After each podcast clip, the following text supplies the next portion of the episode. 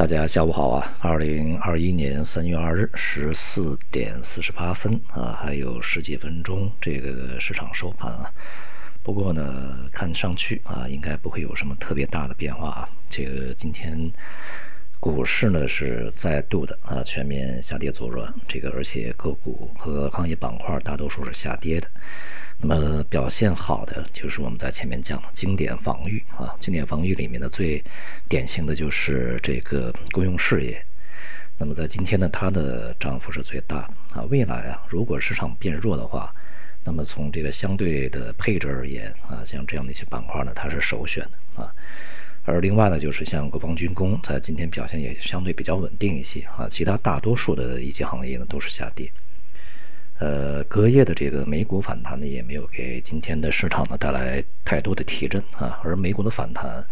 也是情绪化的啊，它和呃美国的这个救助法案啊法案呢将啊有可能会被通过有很大关系。它同时呢，在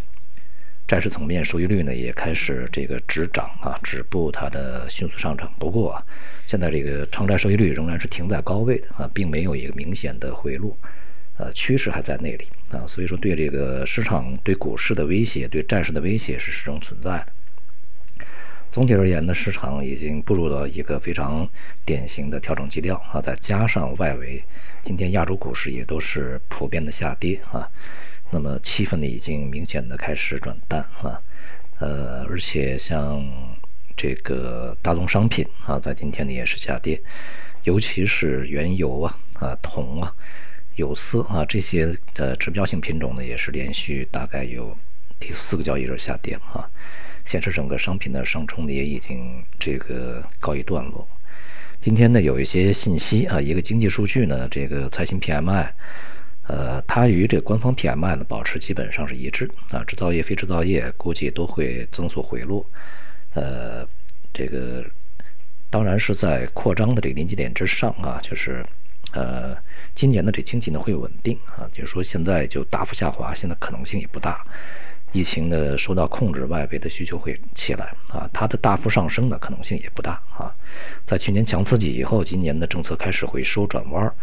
呃，所以呢，这个呃整个的经济呢会变得相对比较平稳一点啊。不过呢，在这样的一个情况下，这个虽然说经济的整个的表现会比较稳定啊，但是有一些呃非常这个典型的。呃，基本面的这个要素啊，开始发生比较大的变化啊。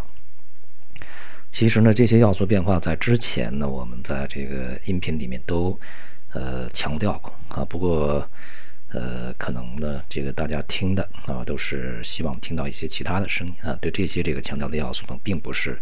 特别的关注啊，一个要素呢，就是在今年这个反复强调的长债收益率长期，其实就是长期的市场利率，它是趋升的，而且呢可能会速度比较快啊，这是从外围去引发的，这是第一个。那么现在已经发生了啊。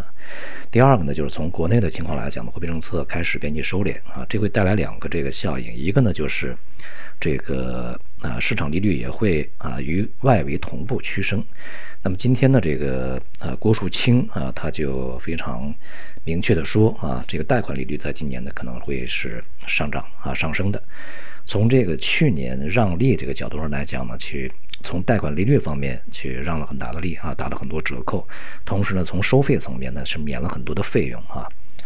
那么免掉的或者是打折的这些费用呢，就不会再加回来啊，会是一个继续的这个降低费用的这么一个。状况延续下去，但是呢，这个利率的回升在今年可能是比较明显的。那么当然啊，利率回升它的效应和作用和外围的长债收益率的上涨对于中国经济以及中国资本市场的影响原理上是一模一样啊。只不过呢，就是我们的利率波动呢会呃相对的就是平稳的多啊。尤其到目前为止，长债收益率也是比较温和的，在一个高位震荡啊，在前几年是有反弹。要比美债的这个收益率的回升要慢得多啊，但是它对这个市场也一定会形成影响，无非就是一个波动大一些，一个波动小一些啊。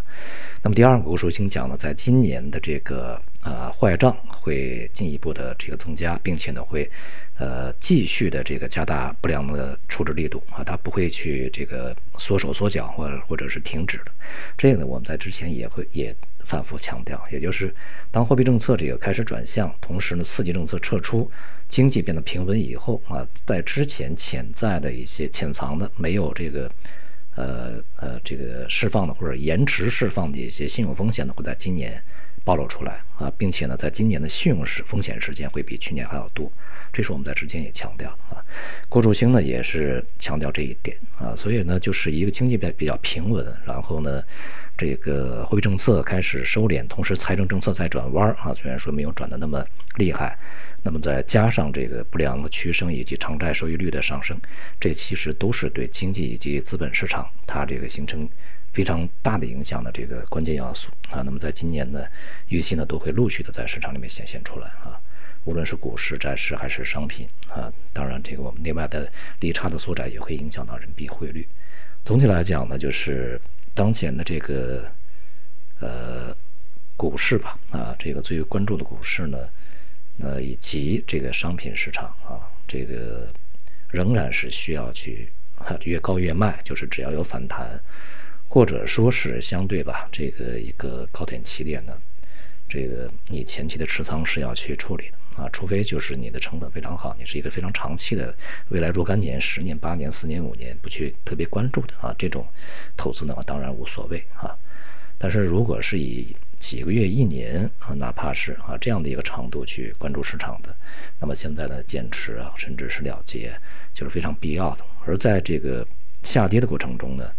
目前仍然还不是一个非常好的一个抄底啊，这个买入的一个机会啊。因为从市场本身看的低点还远远没有去出现啊，呃，如果去这个关注的话，那么就是那些经典防御的板块啊，呃，他们会相对表现好一点啊。这个但是呢，这个呃，在近中期的中观的一个时间段内啊，看到他们的表现呢会比之前的一些呃强题材啊、高热度的板块呢要逊色的多，呃。呃，这个相比较而言是会好一点啊，呃，可能呢也只是我们的有限的选择的这个几个板块啊。好，今天就到这里，谢谢大家。